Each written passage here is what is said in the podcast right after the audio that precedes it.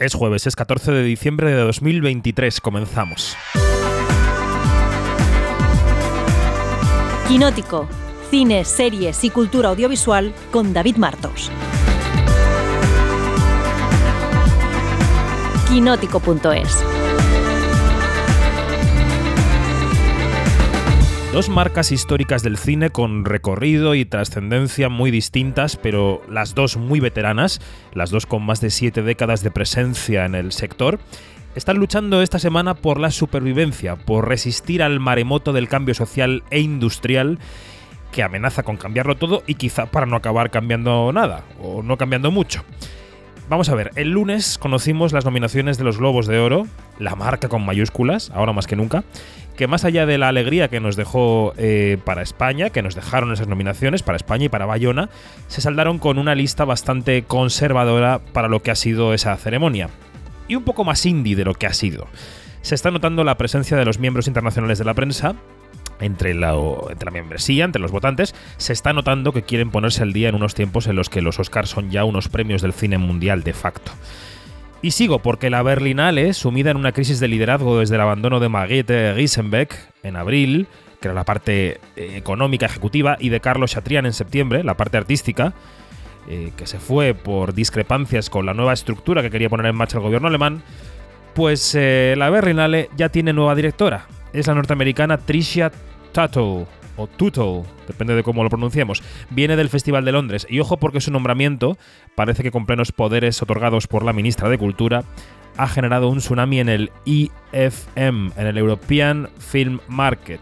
Su hasta ahora director ha dicho que ni siquiera lo han llamado para decirle que no continúa. Berlín y Globos de Oro, dos grandes marcas del cine internacional que han decidido al menos intentar no quedarse en la cuneta de la historia. Soy David Martos y esto es Quinótico. Y en este quinótico en el que además tendremos invitada especial de uno de los estrenos grandes de la semana, os recuerdo que todo esto gira en torno a quinótico.es, el medio de comunicación que quiere ser de referencia para la industria audiovisual en España y en español. Quinótico.es, primera con K y segunda con C. Tenéis que entrar, tenéis que entrar porque ahí tenemos cada día noticias, reportajes, podcasts, entrevistas tenemos también la posibilidad en quinótico.es barra newsletter de que os apuntéis gratis a un correo diario a las 8 de la mañana en el que resumimos la actualidad de cada día. Y además en quinótico.es barra suscripción podéis ver cómo hacer posible este periodismo audiovisual. Nosotros creemos que es posible gracias a la contribución, al apoyo, a que lo sufraguen las lectoras y los lectores, las escuchantas y los escuchantes. Esos, esas sois vosotros. Así que si queréis contribuir, a que Quinótico siga existiendo, quinótico.es barra suscripción. Para nosotras y nosotros es importante, ahora que estamos a las puertas de cumplir nuestro primer año. Em, difícil empresarialmente, pero muy satisfactorio. Ya lo contaremos en el aniversario el próximo mes de enero. Bueno, dicho todo esto de la, de la teletienda, comienza el observatorio. Quinótico, Observatorio en Bremen.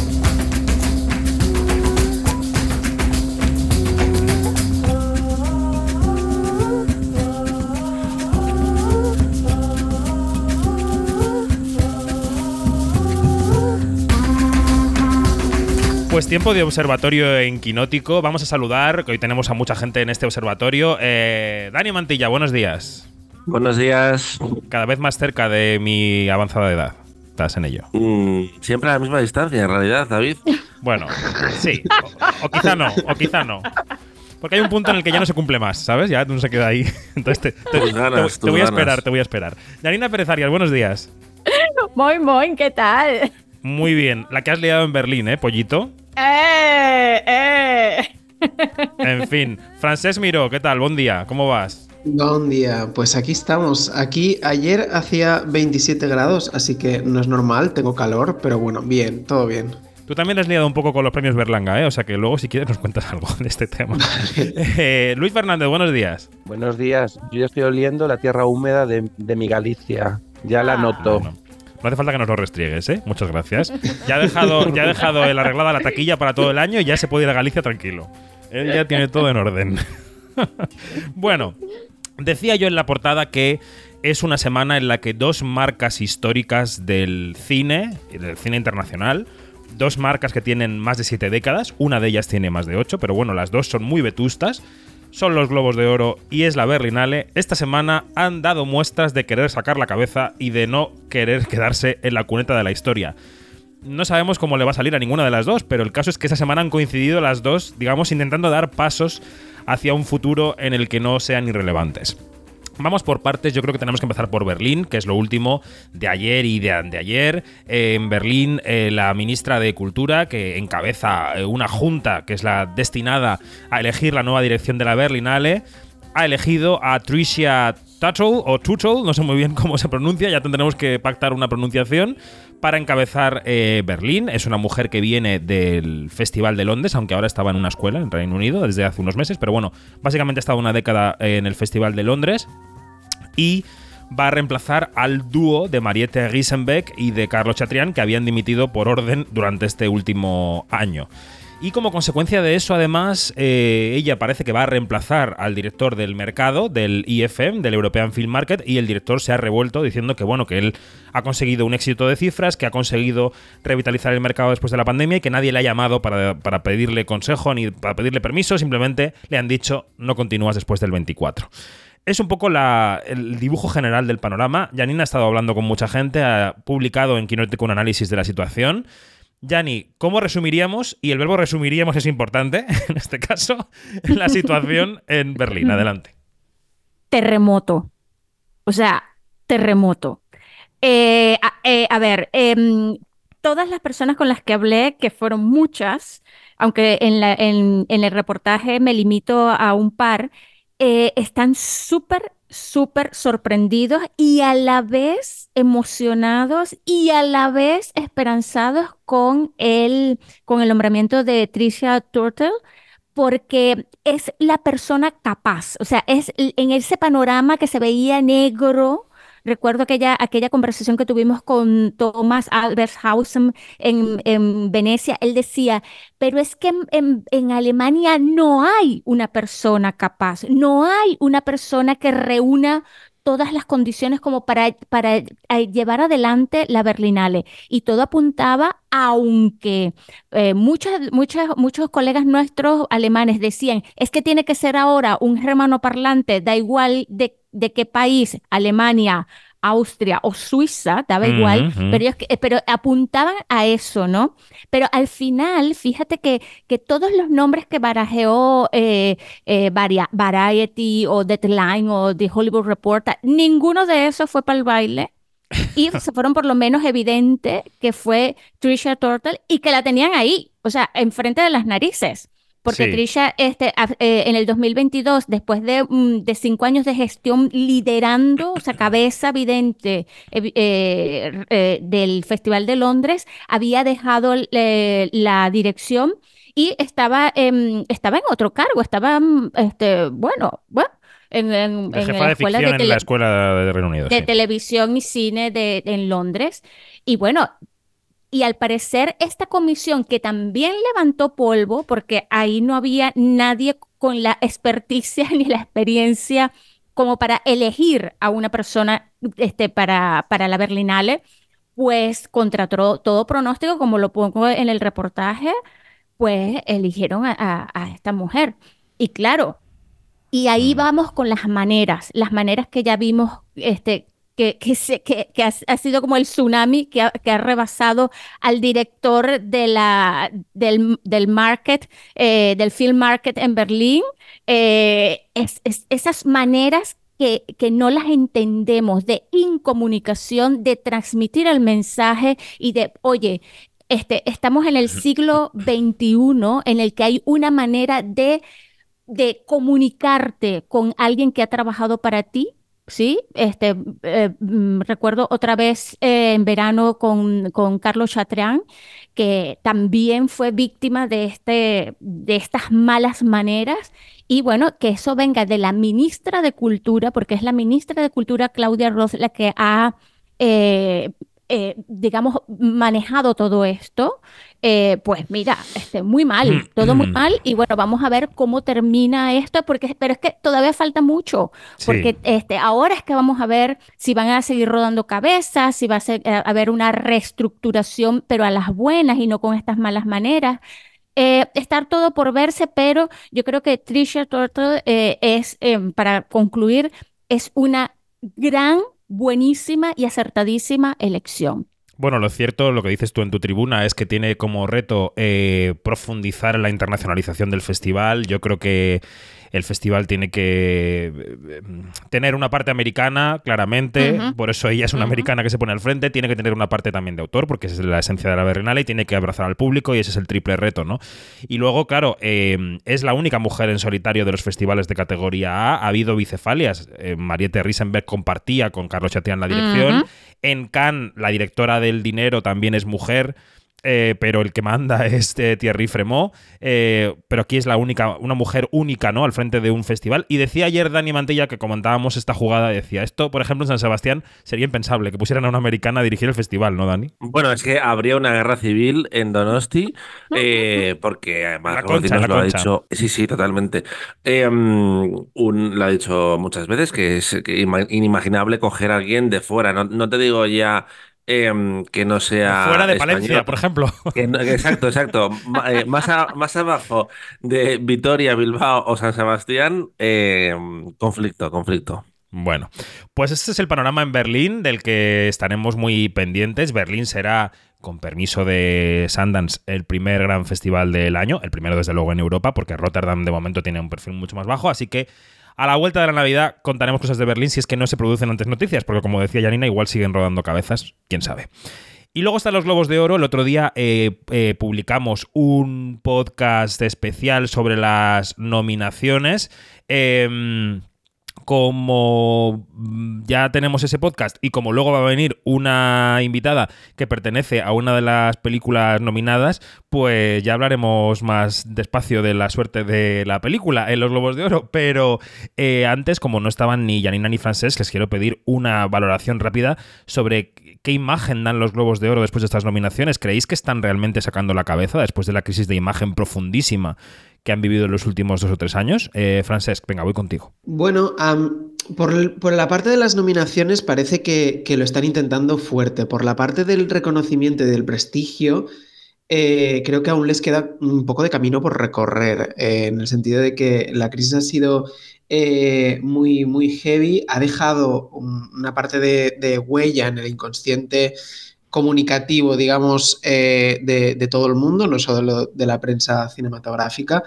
Y, creo que, para remontar esa irrelevancia van a tener que pelearlo, van a tener que, de hecho, esta gala va a ser importante verla porque van a tener que hacer una gala que dé titulares y que dé, eh, digamos, algún momento de espectáculo viral para, para remontar un poco ese, esa irrelevancia de la que, de la que partían. Mm, Janina, ¿tú qué? Eh, bueno, yo suscribo lo que dice Francés y, y otra cosa es que mm, todavía no nos hemos enterado eh, cómo son esas reformas internas, internas, internas, que es lo que yo siempre reitero, ¿no? De, claro, eh, estamos viendo unas nominaciones que están, mm, que están ok, bien, eh, no ha habido ninguna cosa penosa como el caso Emily in Paris, creo que fue Luis el que dijo, quiero ver cuál va a Sí. ser la próxima Emily in Paris. No, no, no, Este, no fue hay. Iñaki, Iñaki fue en nuestro grupo. Fue Iñaki, fue Iñaki, ok. Este, y, y, y claro, eh, están las que están porque están, eh, están las olvidadas porque están las olvidadas, por supuesto, pero em, a mí todavía me falta esa parte de la transparencia de, de la gran pregunta si ese núcleo de la antigua asociación de, mm, de periodistas internacionales este, todavía está allí eh, moviendo la mano peluda, aunque sabemos que ha pasado eh, a otras manos y que ya es una marca que le pertenece a otra persona, pero mm, este, mm, eso a mí me debe falta todavía transparencia. Y bueno, y como dice Francés, eh, la prueba de fuego va a ser la gala y los resultados, porque quiénes van a ir, cómo van a estar, este, cómo van a ser este, la- las reacciones, de qué manera eh, los publicistas este, van a, a mover a sus talents. O sea, todo eso está todavía por verse. Vale, del campo internacional, eh, Dani, también conocíamos ayer las nominaciones de los Critics que nos faltaban, que son, de los Critics Choice, digo, que son las de cine. Eh, ahí, también por colocar un poco lo que vendrá después de esa película de Bayona, ha entrado Bayona también con un par de nominaciones, ¿no? Así es, ha habido unas eh, buenas noticias porque está nominada como Mejor Película Internacional y Mejor Música original. Y aquí va a tener mejores opciones de conseguir el premio que los Globos de Oro, porque no están eh, varias eh, de sus rivales, en particular mm, Vidas Pasadas, que no compite como película internacional. Y aparece, por ejemplo, Godzilla Minus One, Minus One, ese éxito sorpresa en, los cines de Estados Unidos, y Perfect Days, la película de um, Wim Wenders. Y, aparte está Michael Giacchino como mejor música original, que es una buena noticia, que era un nombre que está en, en la conversación desde hace semanas, que no ha estado en los globos, pero que en los critics sí está. Bueno. Eh, y el panorama general, arrasada de Barbie total, ¿no? En esas nominaciones. Pues eh, hay dos titulares, básicamente a nivel general. Uno es que Barbie ha arrasado completamente, ha conseguido el récord histórico eh, con 18 nominaciones que está en todas partes, incluida América Ferrara, que era la que se había quedado fuera en, los globos. Y el otro titular es que parecen mm, prácticamente copiadas y pegadas de mm, Gold Derby.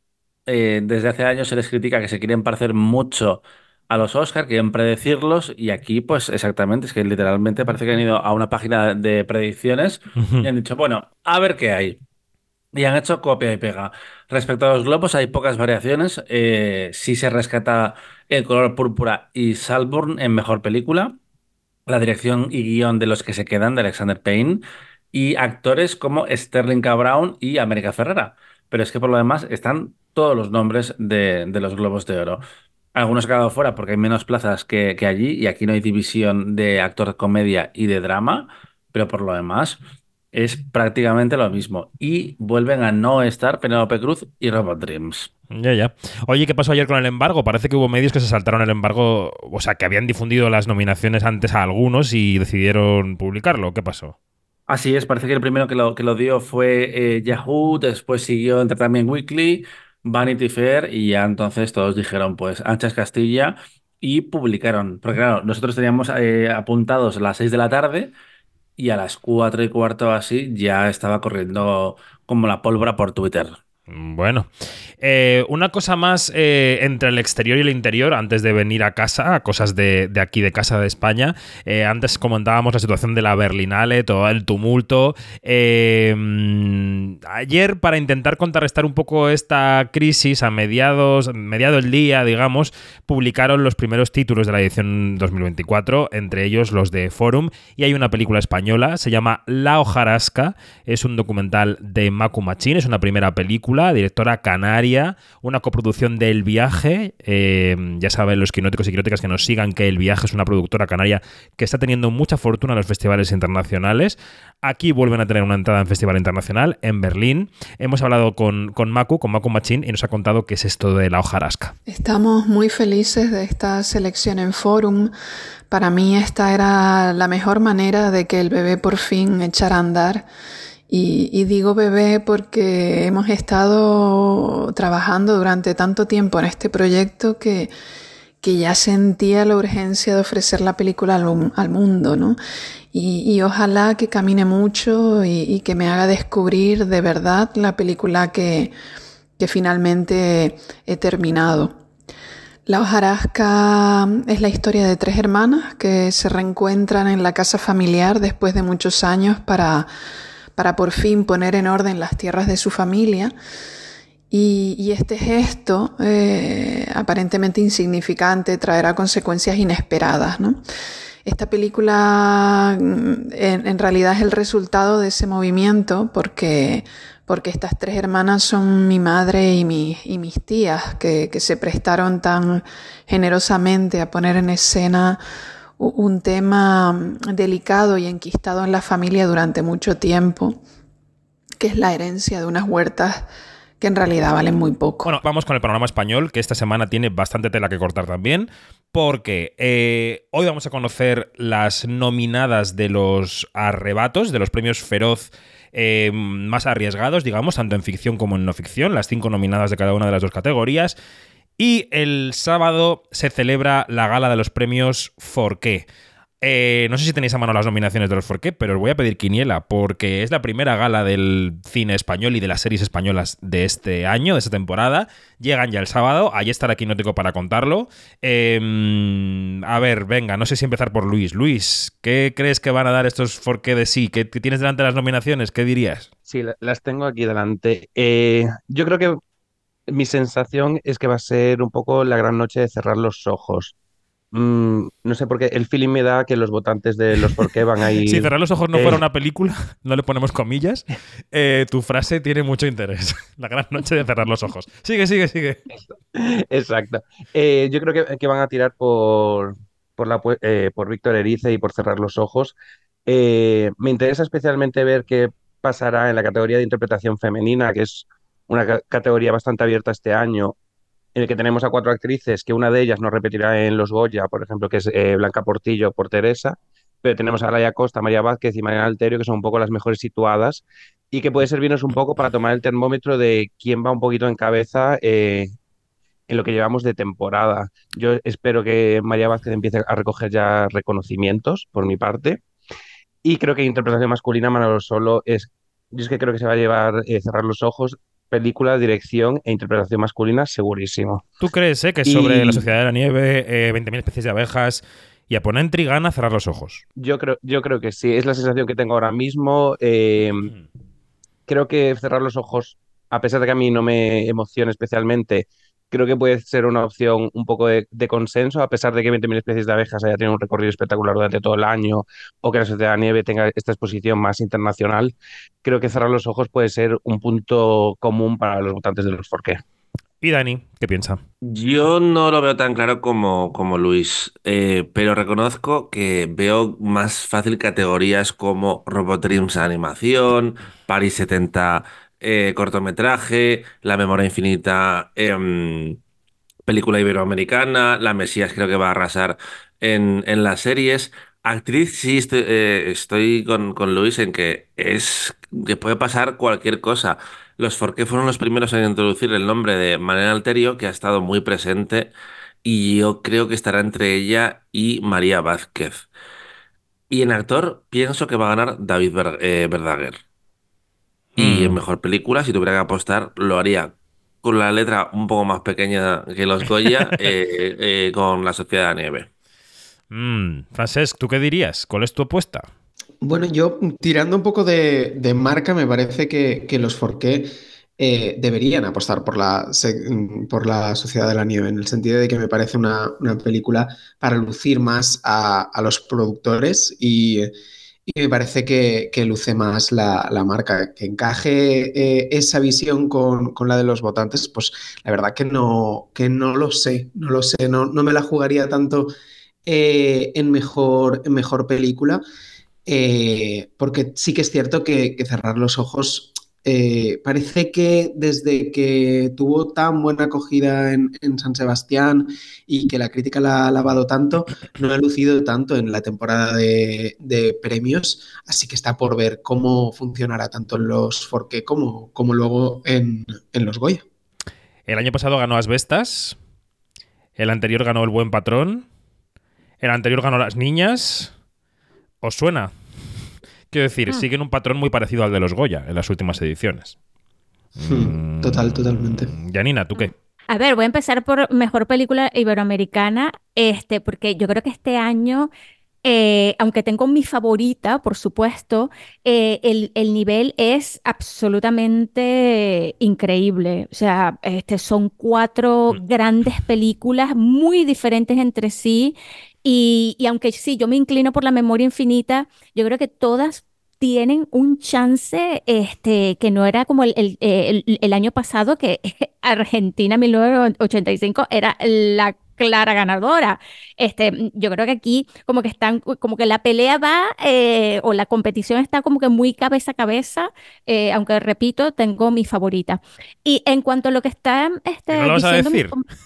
Sí, sí, ya lo dije, la memoria infinita. Ah, vale, vale. Eh, sí, sí, sí. Como Este, siempre te cuesta elegir cuando te pido una, una, No, no, una no, no, quiniela, no, ahí... quiero aprovecharme todo el tiempo de que tú hoy estés diciendo tu favorita. Quiero que lo repitas tres veces. Carajo. Eh, bueno, entonces, este, es verdad lo que dicen, lo que dicen los chicos de este, que, que bueno, que aquí puede pasar cualquier cosa. Este, bueno, no sé, a mí de verdad que me parecería eh, mejor un gran acierto que se decantasen por la Sociedad de la Nieve, porque claro, se luce más eh, ten- tomando en cuenta que son los Forqué. Pero tú sabes que la mitad de mi corazón está con Open Entry y además que fue, los Forqué fueron los, los primeros premios que, que dijeron, esta película va para el baile. Entonces, claro, este, ya que está ahí, wow, ¿no? Este, y ahí tenemos también a Alberto Amam eh, como mejor actor, pero eh, eh, este, precisamente el mejor actor es que es muy, muy peleado, muy peleado. O sea, Totalmente. no sé. Sí, sí. ¿sí? Bueno, lo veremos el sábado. El sábado veremos qué hacen los Forqué. Eh, enseguida, como decía, recibimos a una invitada, pero antes quiero repasar la taquilla con Luis. Quiero repasar la taquilla porque Timothée Chalamet está tiene los bolsillos llenos no de chocolate, sino de fajos de billetes, de billetes verdes y de todos los colores. Eh, Luis, ¿qué está pasando con Wonka y qué está pasando en la taquilla española? A ver, este fin de semana los cines tienen los billetes llenos y lo necesitan. eh, después de años complicados, necesitamos fines de semana como, lo- como el pasado. Eh, hemos vuelto a llegar a los 7 millones y medio de euros, que era una cifra que no veíamos desde el primer fin de semana de agosto, ya prácticamente seis meses. Eh, que todavía teníamos a Barbie Oppenheimer en los primeros puestos con el estreno de, de Megalodon 2 y, que llegaban a una gran cifra. Pero este ha sido un gran fin de semana, eh, con la resaca del puente, la gente se ha animado y Wonka eh, pues ha llegado al número uno con fuerza, ha hecho 2 millones en el fin de semana, pero ya había hecho eh, 1,2 en el primer festivo, el del día 6. Entonces lleva ya un acumulado de más de 4 millones de euros, que es un estreno estupendo, tiene todas las fiestas por delante. La competencia que le viene es le toca muy tangencialmente, no es eh, directamente al, público familiar, porque la Sociedad de Nieve tiene muchas menos salas, no va al mismo público exactamente, eh, Aquaman lo mismo, entonces tiene un mes de diciembre e incluso principios de enero eh, muy interesante para ser una de las películas más taquilleras del año. Veremos cómo evoluciona, porque ayer ya cayó al número 2 por detrás de ocho apellidos marroquíes en el martes senior. El martes, el martes Eh, cayó al, al número 2, sí. Eh, Eso, perdón, el martes, que estamos a jueves ya. Eh, eso, cayó al número 2 por el martes senior, porque ahí se premia otro tipo de, de producciones, Sí. pero también es señal de que Ocho Apellidos Marroquíes está funcionando estupendamente, porque en su eh, segundo fin de semana aumentaba su recaudación, volvía a hacer 1.700.000 euros, el puente le fue de maravilla y está ya en más de 5 millones. Va a ser una de las comedias del año, claramente. Eh, la duda está en ver si el mes de diciembre será suficiente para que pueda superar a Campeones, que hizo casi 12 millones. Pero las opciones las tiene ahora mismo porque las cifras entre diarios han sido, estupendas. Y otras producciones españolas que han ido estupendamente bien este fin de semana eh, y que también ha aumentado recaudación. Es la primera vez que vemos tres películas españolas aumentando recaudación en un fin de semana que no es el de estreno, es La Navidad en sus manos y El Maestro que prometió el mar. La Navidad en sus manos empezó bien, correcta, pero con el puente y, este fin de semana ya eh, se acerca a los 2 millones de euros, tiene capacidad para irse hasta los 4 o 5, eh, obviamente por temática son sus fechas, y el maestro que prometió el mar sigue sorprendiendo. Ha hecho en su quinto fin de semana, ha hecho más recaudación que en el fin de semana de estreno, ha aumentado la recaudación un 15% hasta los 125.000 euros, y ya el lunes superaba el millón de euros. Este año creo que han sido 14, 15 películas españolas la- las que han conseguido esa meta. Y lo del maestro que prometió el mar es un pequeño triunfo porque estrenando en tan pocas salas como se estrenó y con un estreno correcto, muy, muy correcto, pero pequeño, es sorprendente que haya llegado a estas cifras. Eh, por lo demás, eh, esperemos que Robot Dreams recupere terreno en- a lo largo de las Navidades, que ese público familiar se fije también en la propuesta animada de Pablo Berger Y, que Un Amor también siga rascando con la temporada de premios, ya está en los 750.000 euros, siga rascando a ver si puede llegar a ese milloncito, que sería una cifra estupenda para la, la producción de Isabel Coiset. Bueno, pues la fiesta de la taquilla, que este fin de semana se va a ver eh, incrementada seguro con la presencia de la Sociedad de la Nieve y de Juan Antonio Bayona. Que Luis, rápidamente, recuérdanos más o menos en cuántas pantallas está previsto que esté esta película. Y si vamos a ver la película en el balance de taquilla de este fin de semana. Pues todavía no, no están confirmadas las pantallas definitivas. Eh, normalmente con los estrenos de Netflix eh, no se suele anunciar exactamente cuántas pantallas hay, cuesta un poco saberlo, pero ahora mismo lo que se plantea es un estreno en torno a las 100 salas, eh, que personalmente, y, como ya publicamos en Quinótico, para mí es un estreno demasiado pequeño para la película que es, creo que debería tener un estreno más grande. Hay cadenas que no la van a proyectar, Yelmo eh, no la va a proyectar, Cinesa no la va a proyectar, entonces claro, pierden muchos de, de los bastiones de las grandes cadenas que pueden llevar esta película a muchas de las eh, provincias españolas. Y además, esos datos de taquilla, normalmente con los estrenos de Netflix, no lo sabemos hasta que eh, Netflix los comunica al ministerio, que eso sí que tiene la obligación. Entonces, hasta el, probablemente el martes, miércoles, no tendremos los datos. Eh, este martes, por ejemplo, conocíamos los datos de Maestro, que se estrenó el día 6, conocíamos los datos de taquilla el lunes, Maestro no salía en el, en el listado, y el martes conocíamos que Maestro de Bradley Cooper y Carrie Mulligan eh, se había estrenado con 6.000 y algo euros en, en las poquitas pantallas en las que se había estrenado en, España. Con la Sociedad de Nieve nos tocará esperar unos días más con respecto a, al ranking de taquilla para saber cuánto ha hecho la película de Bayona, que yo no dudo que será un buen dato, pero eh, con el número de salas el potencial es mucho más limitado del que podríamos esperar de, esta producción. Pues hablando de la Sociedad de la Nieve, vamos a escuchar el tráiler porque está entrando ya a este podcast una invitada que ha tenido mucho que ver con esta película. Pregunto para quién serán esas imágenes. Tal vez sean para nuestras familias. Volveremos a vivir en su imaginación ¿Qué nos pasó? ¿Qué pasa cuando el mundo te abandona?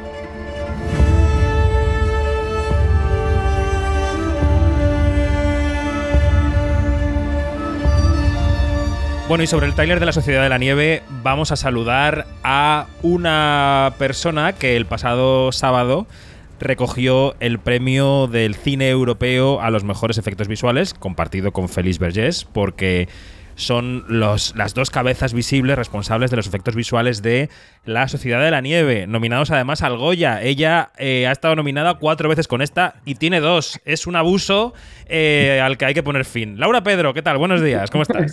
Buenos días, muchas gracias. Muy bien. Bueno, vamos a ver. El cariño de, de la película, de, lo, de cómo se está recibiendo en todas partes, del, del, público que ya la está viendo, de los críticos, de los premios, de las nominaciones. Ha sido un trabajo larguísimo y durísimo, mucho tiempo de rodaje, mucho tiempo de efectos también. ¿Cómo está recibiendo todo esto en este momento?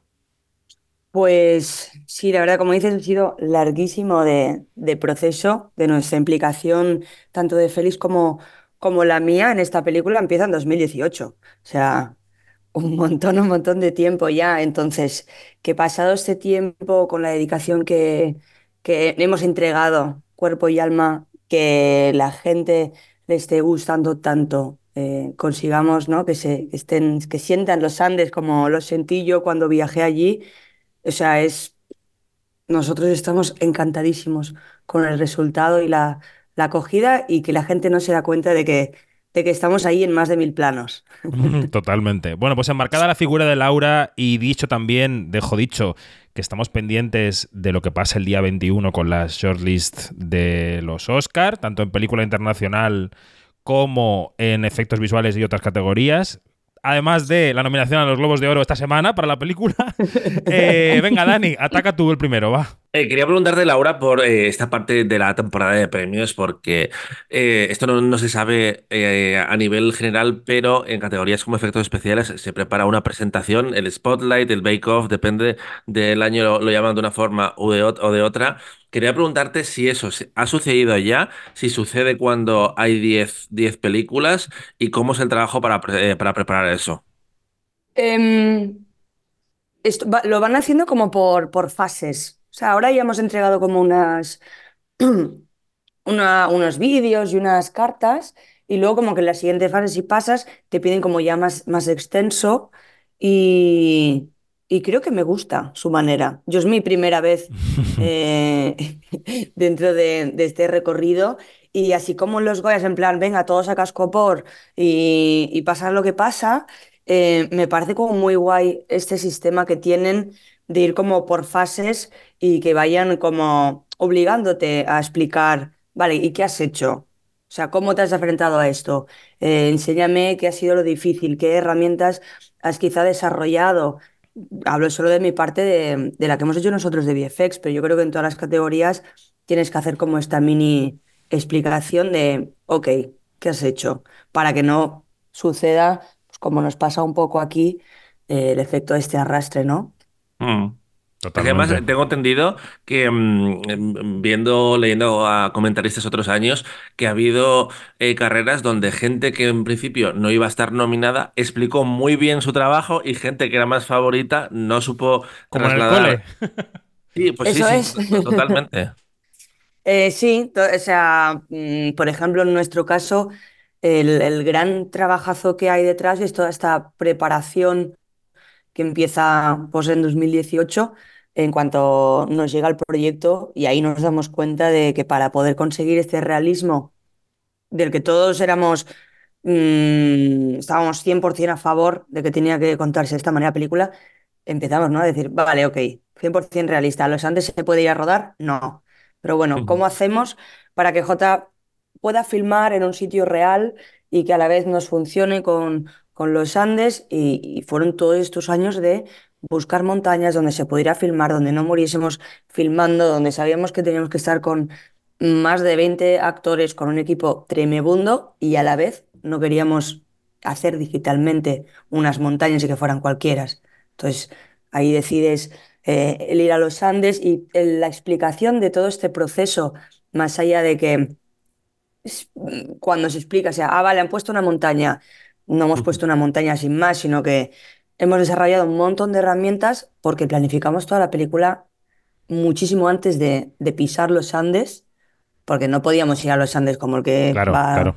a hacer una foto a la playa. Entonces, hemos desarrollado muchísimas herramientas para, para poder hacer este tra- trabajo de la manera más precisa posible. Entonces, Es- el hecho de explicar eso, si lo explicas guay, pues es como lo que decís, ¿no? De que de repente puede ser que pase por delante eh, pues todo este trabajazo por, de otras películas que tendrán trabajado también de diseño espectacular, pero puede ser que llame más la atención pues eh, eh, nuestro trabajo, la verdad, no lo sé. Enseguida le doy paso a Janina, que seguro que tiene mil preguntas, pero eh, igual estamos, eh, mm, digamos, eh, suponiendo que todo el mundo que escucha sabe de lo que hablamos. La Sociedad de la Nieve, si escucháis el podcast de Quinótico, sabéis perfectamente de qué va la película, pero no sobran 10 segundos para decir que está basada en el libro de Pablo Bierzi sobre el accidente de aviación de aquel equipo uruguayo de rugby que se estrelló en los Andes en el otoño del 72 y accidente del que sobrevivieron 16 personas y esta película intenta poner en valor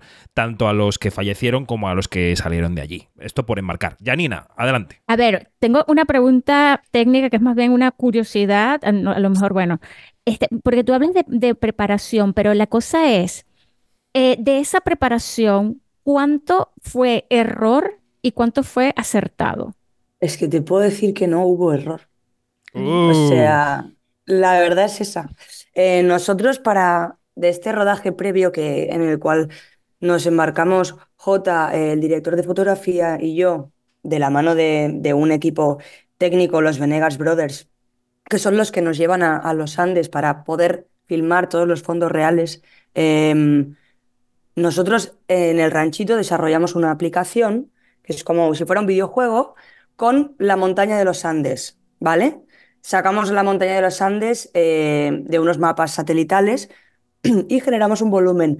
Con esta aplicación, con el, volumen este de la montaña aproximado, J, el director de foto, podían moverse por toda la montaña de los Andes, sabiendo y encontrando, planificando mm, todas las horas de luz. Teníamos también los puntos geográficos donde tenía que colocar la cámara exactamente cuando estuviésemos ahí en los Andes. O sea, subimos ya a los Andes sabiendo lo que necesitábamos y de hecho no valía ruédalo todo, porque no se puede rodar, filmar así en, en los Andes. Entonces, todo estaba como súper, mega, hiper planificado y nada fue en plan, oh mira, da la casualidad que sí que de repente puede ser que hubo el último atardecer que era de color rosa y pasaban cosas espectaculares en los Andes, que por eso también fuimos, para ver qué nos ofrecía la montaña, pero siempre con un rodaje súper estricto en el caso de,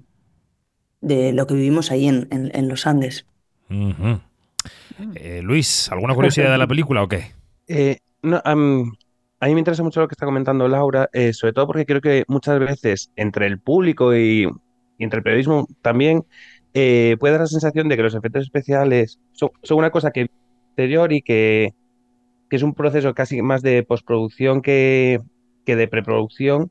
Y me interesa mucho todo lo que comenta de esto es un trabajo eh, interseccional con diferentes departamentos, porque al final tienen que trabajar mano a mano con, con todo el equipo de la película y que empieza mucho antes de lo que, de lo que en el imaginario un poco colectivo eh, podemos llegar a pensar.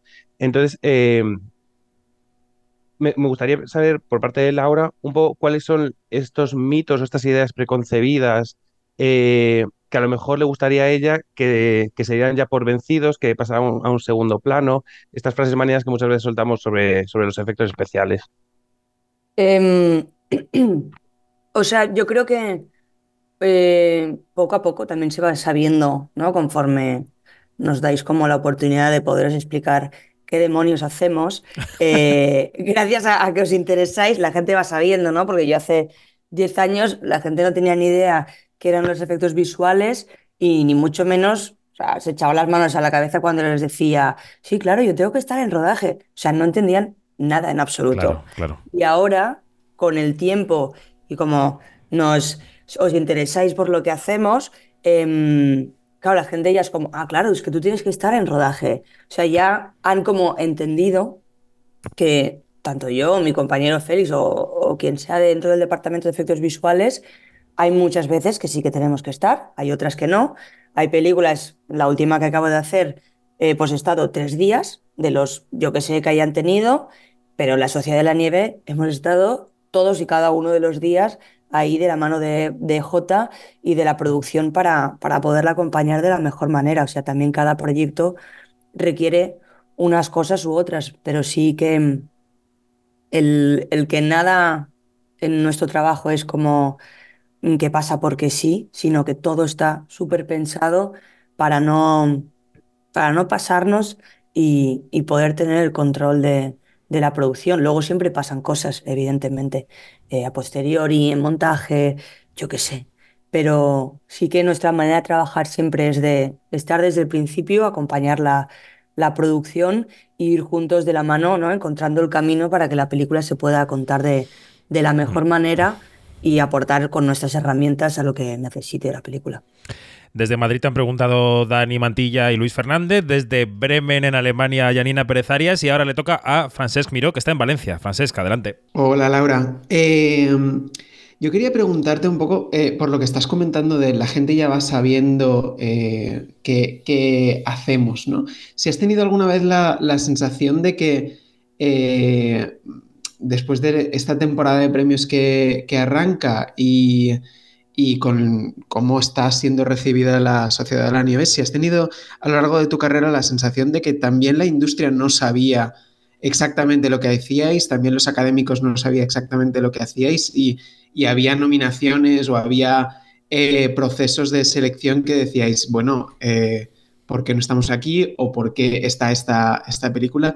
¿Teníais la sensación de que eh, vuestro oficio cada vez se conoce más, pero incluso era desconocido dentro de la industria? Sí, o sea, yo creo que pasaba desapercibido porque éramos como los bichos raros, ¿no? O sea, al final, imagínate, nosotros estamos en el set y simplemente estamos observando por si de repente tenemos, surge alguna duda y tenemos que ayudar y aportar rápidamente una, una solución. O sea, yo muchas veces en rodaje, al cabo de un montón de días, me ha pasado en la Sociedad de la Nieve, compañeros venir y decirme, pero tú qué haces aquí? Y en plan, bueno, pues te voy a explicar, siéntate. Entonces, eh, es que sí que es verdad que es un poco curioso, porque tú estás en rodaje y los de cámara se ve claramente lo que hacen. Eh, los actores, actrices, maquillaje, vestuario, arte, o sea, todo el mundo está claro de, vale, hacen cosas. Que lo, lo que hacemos nosotros es estar con un ordenador y pensar en silencio. Entonces, claro, la gente no entendía porque yo estaba allí o Félix, pero bueno, les van explicando, la gente también se, ¿no? les interesa en plan, ostras, ¿y por qué ahora estás haciendo estas fotos? ¿Qué, ¿Por qué ahora sacas la, la famosa crumble que usamos para, para luego poder referenciar la, la luz en un entorno 3D? O sea, hacemos muchas cosas que son rarísimas y que conforme van pasando los rodajes, las vamos explicando a compañeros, también los compañeros con los que hemos trabajado ahora, que siguen trabajando en otras películas, muchas veces me llaman en plan, wow, Laura, eh, he, he encontrado una solución de una cosa que tú me enseñaste, entonces... Conforme vamos trabajando y también nuestros propios compañeros de la industria se van interesando en eh, what the fuck eh, son los VFX, eh, estamos como encontrando nuestro lugar y dejando de ser tanto ¿no? los bichos raros y también ellos a valorar eh, nuestro trabajo. Entonces, luego seguramente se verá repercutido en tema premios o lo que sea, pero igualmente tema premios yo creo que hay algo, tenemos un problema que tendríamos que solucionar eh, lo antes posible para que no pasen como cosas que llevan pasando los últimos años. ¿Puedes extenderte sobre esto? Eh, bueno, es sobre todo en la categoría en la que yo eh, pertenezco a nivel personal, eh, pasa que de repente hay un montón de películas que tienen muchísima intervención digital que por lo que sea no han sonado tanto como otras y simplemente por el voto de, como es la más conocida, dan voto a una película, porque también la han presentado los productores, no sé muy bien cómo funciona, a, a la candidatura de efectos y acaba apareciendo nominada una peli que a lo mejor sin faltar el respeto a mis compañeros de profesión, Sí, sí. eh, imagina 10 planos y luego hay películas que a lo mejor, mm, y son películas que a lo mejor a mí tampoco me gustarían, o no son de la típica película que, que yo iría a ver, pero tiene un trabajazo enorme detrás de compañeras, compañeros de, de la profesión, que es por el simple hecho de no tener como ese... eh, no sé cómo se dice en castellano, el reso, como que suene mucho, Sí. las omitimos. Entonces, el ruido. El eco, sí, el claro, ruido. claro, y al no tenerlo, pues a tomar por el culo. Eh, y eso a mí me duele un montón, porque sé lo que cuesta nuestro trabajo, igual que sé lo que cuesta hacer 10 planos, como hacer 1000. Y hay muchas que se quedan por el camino y llegan otras que, mm, que bueno, no es que no merezcan estar, pero se quedan muchas por el camino que hay un trabajo, y lo sé, muy fuerte por compañeros de profesión que me da, me toca ahí el corazón un poco.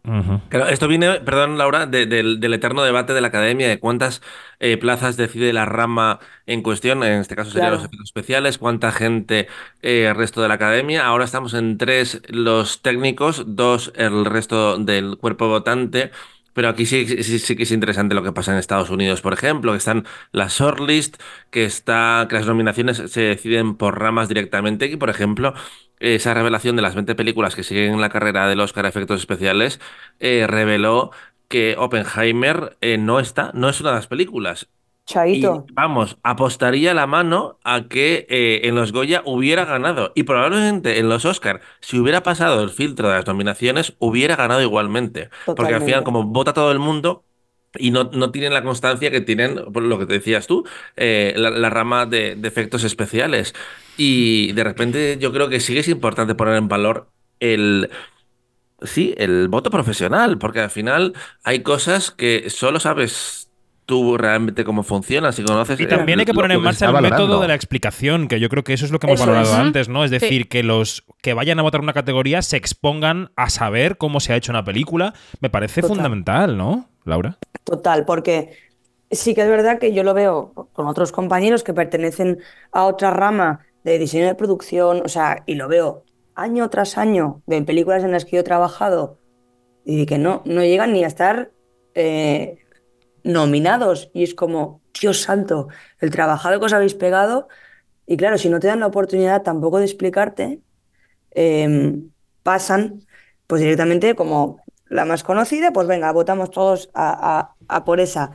Y no es quitar mérito al trabajo y a la preparación, pero es que se quedan detrás un montón de trabajos y que en verdad no tenemos ni idea. Yo solo sé de los proyectos que yo hago, pero si a mí me explicaran, pues, hostia, sería de puta madre.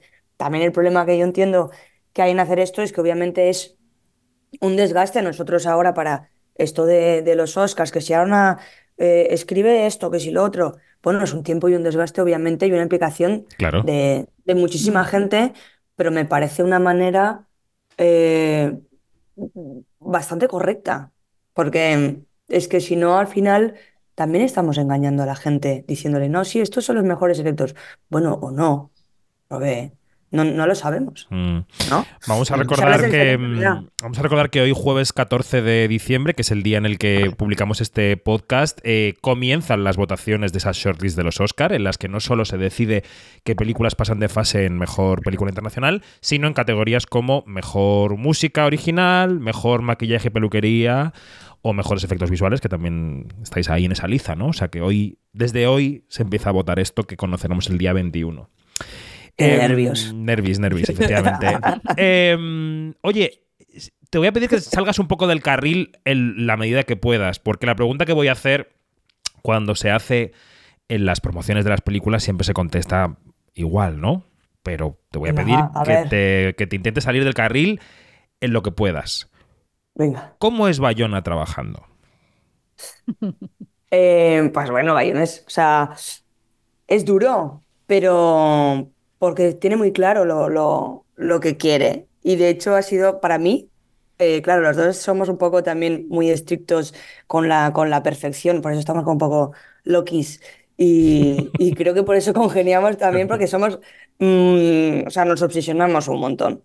Entonces, me acuerdo eh, filma- cuando estábamos con el rodaje de- del accidente y haciendo la, la, la pospo. O sea, cada vez que uno de los dos pillaba un avión, nos íbamos mandando vídeos eternos de cómo variaba la luz en el avión, que si vibraba el ala, que si no sé qué. Eh, y a mí me hace mucha risa no estar sola en, en esa obsesión. En el Que TOC. normalmente, claro, el TOC lo tengo sola. Entonces, eh, para mí ha sido muy guay eh, otra vez poder coincidir y esta vez desde formar parte ya más, más dentro de, de la película y de todo el proceso, porque en Un monstruo ven a verme eh, yo estaba en la parte de, de toda la, la previsualización que se hizo de, de las secuencias antes de ir a rodar y luego me fui a, a supervisar en el set y me quedé luego en toda la parte de postproducción, pero sí que es verdad que obviamente allí la figura pensante de diseño de película fue Félix Vergés, aunque luego nos acompañásemos en el camino. Entonces ahí la experiencia que tuve con Jota fue totalmente distinta a la de ahora, que ha sido de, obviamente, discusiones, de enfadarnos él conmigo, yo con él, porque al final había como esta también presión, tensión de, de querer esta perfección para contar esta película eh, con tantísimo detalle, ¿no? Entonces, eh, yo creo, por mí, me quedo como con esa energía de que nos hemos eh, compenetrado como muy guay, la verdad. Estoy muy contenta. No sabía qué pasaría, porque podría yo mismamente no haber estado a la altura, porque tampoco soy tan mayor. Eh, así que yo contenta de que no me hayan chafado la cabeza. Venga, más preguntas.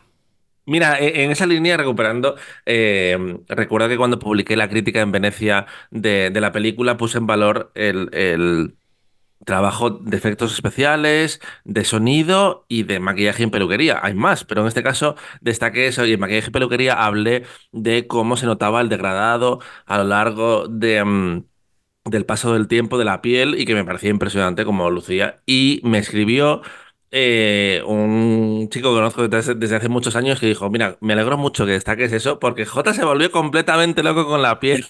Sí, no, Y claro. estuvimos trabajando muchísimo con eso. Y digo, yo, pues se nota eh, esa Sí. obsesión, eh, no, no sé hasta qué punto llegó, pero en la película aparece. No, no, y ya no solo por parte de J del, del departamento de maquillaje, ahora cuando fuimos a los EFA, que también ganaron todo el equipo de maquillaje y peluquería un, un EFA por, por la excelencia a, a este departamento, lo hablábamos mucho con Ana y Belén, eh, que no solo él se obsesionaba, sino ellas mismas en, en saber de qué manera ir haciendo este mini degradado, de repente de un día al otro, como rodábamos eh, cronológico, como un moratón pasa a ser de otro color, a diario se va transformando, que si ahora te sale una venita en el ojo, claro, o sea, no era solo por parte de él, sino de, de todos, porque sabíamos que la, la película se iba a filmar en orden cronológico y no es que, vale, mañana ya ha pasado una semana y de repente ya no tienes el ojo hinchado. No era como de a poquito ir rebajando, rebajando.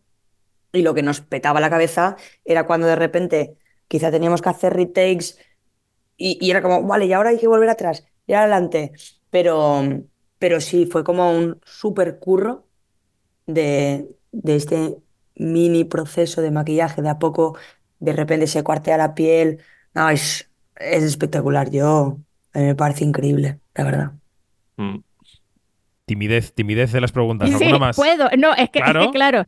A ver, eh, eh, bueno, es una obviedad, Laura, porque te lo, te lo habrán hecho un, te habrán hecho esta pregunta un cuatrillón de veces, pero es que no lo puedo evitar.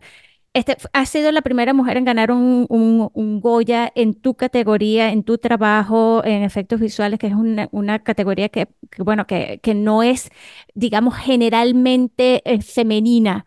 Pero. ¿qué, qué, qué ha significado ponerte allí, tu mujer?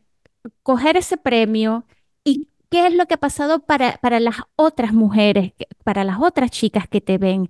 Te has convertido en una referencia. Has abierto, sientes que has abierto puertas, que has derribado paredes, o al menos una de tantas. Sí, yo creo que en cuanto para otras compañeras más jóvenes o incluso más mayores que quizá llevaran más, más tiempo que yo, el, el perder el miedo a enfrentarse a, a estar ahí, porque no es, de verdad, no es nada fácil eh, nuestra posición, eh, porque es de constante lucha para que también pensemos que nuestro trabajo es una cosa que se hace en ordenador después de, o sea, te tienes que ganar la confianza de todo un equipo, no solo de director, directora, sino de toda la producción, de toda la fotografía, de todo el equipo en plan, no os preocupéis, que esto va a salir bien. Entonces, poder tener las herramientas para estar delante de toda esa gente y defender nuestro trabajo, que no lo van a ver hasta dentro de un montón de meses, es complicado. Y yo, para mí, que lo empecé a hacer de muy joven, ha sido heavy el, camino. Y obviamente que nos reconozcan el, el trabajo y que en este caso eh, los proyectos en los que yo he estado de supervisora, obviamente da pie a, a estas futuras eh, generaciones o, o- o compañeras que ya llevan tiempo para que vean que sí se puede, em, que no es imposible, solo que hay que tener mucha paciencia porque fácil no es. O sea, es trabajo diario de mucho debate y también de confiar en, en una misma, eh, porque, no, bueno, se puede, pero no, no es tan fácil. Bueno. Eh, ¿Te ves en la gala de los Oscar? No, no, no, no, no, no, no, no. O sea, de hecho es que Pero molaría, pero molaría un montón. Sí, sí, Vale, sí, vale. claro, sería súper, pero es que si nos nominan, vamos, toda España va para allí. O sea, es, es lo que ellos no saben. es Si que- no, Tico no tiene presupuesto, pero lo va a sacar de algún sitio, ya te lo digo. Por eso te lo digo, o sea, es que no tienen ni idea de que como nos nominen solo a una, mm, vamos todos. O sea, todos, todos, todos. Todos Los Ángeles está lleno de españoles de la Sociedad de la Nieve, compañeros, familia.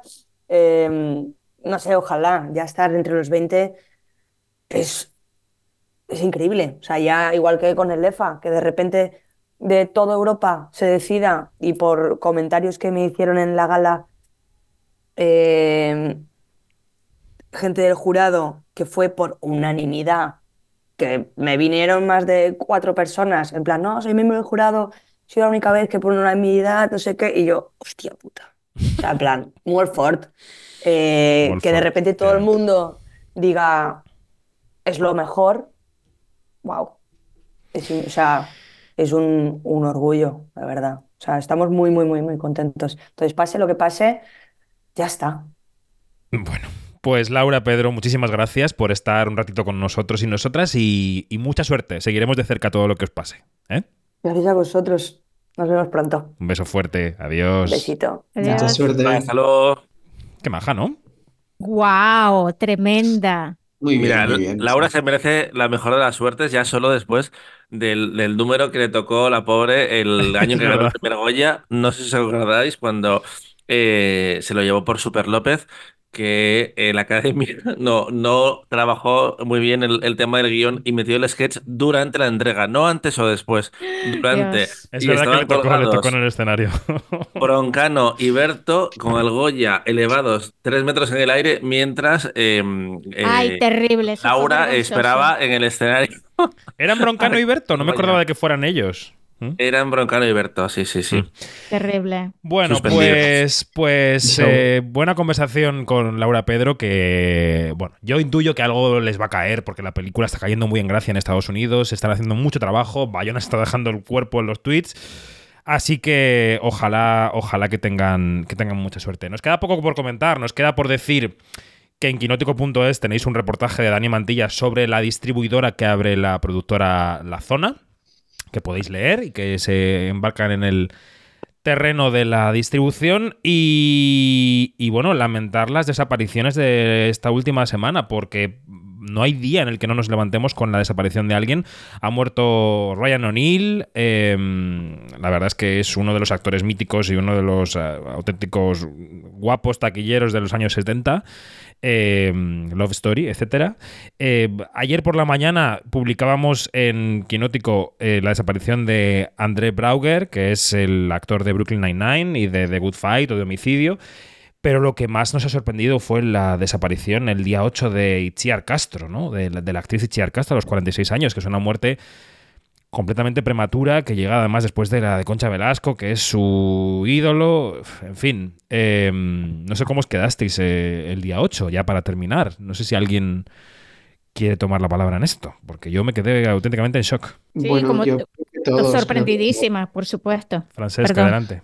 No, no, eso que creo que todos nos quedamos un- en shock, era, era muy joven, eh, fue muy sorpresivo y, y de repente eh, también comprobar el, el aluvión de cariño que, que recibió la, la- la actriz, porque es que eh, nos quedamos todos como en plan, uff, qué, qué- injusta es, es la vida y, y cómo de repente alguien tan joven se, se puede ir de la noche a la, a la mañana, ¿no? Y esas cosas siempre te hacen pensar un poco en, ostras, la vida como es, ¿no? Totalmente. Pues eh, sirva este podcast una vez más para decirle a todo el mundo que, que no es lícito verter odio en las redes sociales, no solo contra alguien que ha desaparecido recientemente, sino contra cualquier persona, viva o muerta, eh, en general, y mucho menos por su aspecto físico, y mucho menos por las causas que defiende. Eh, vivimos en un mundo que puede mejorar mucho y ojalá mejore mucho también en el terreno de las redes sociales, que es un rinconcito del mundo, pero se han visto cosas estos días que la verdad dan vergüenza ajena. En fin, Total. en fin. Bueno, chicos y chica, Janina, gracias por todo y hasta la semana que viene. Y los que eh, tengáis a bien, pues grabamos el otro podcast que es el de los estrenos que está en Onda Cero. Así que un beso, hasta la próxima. Adiós. Chao. Chao.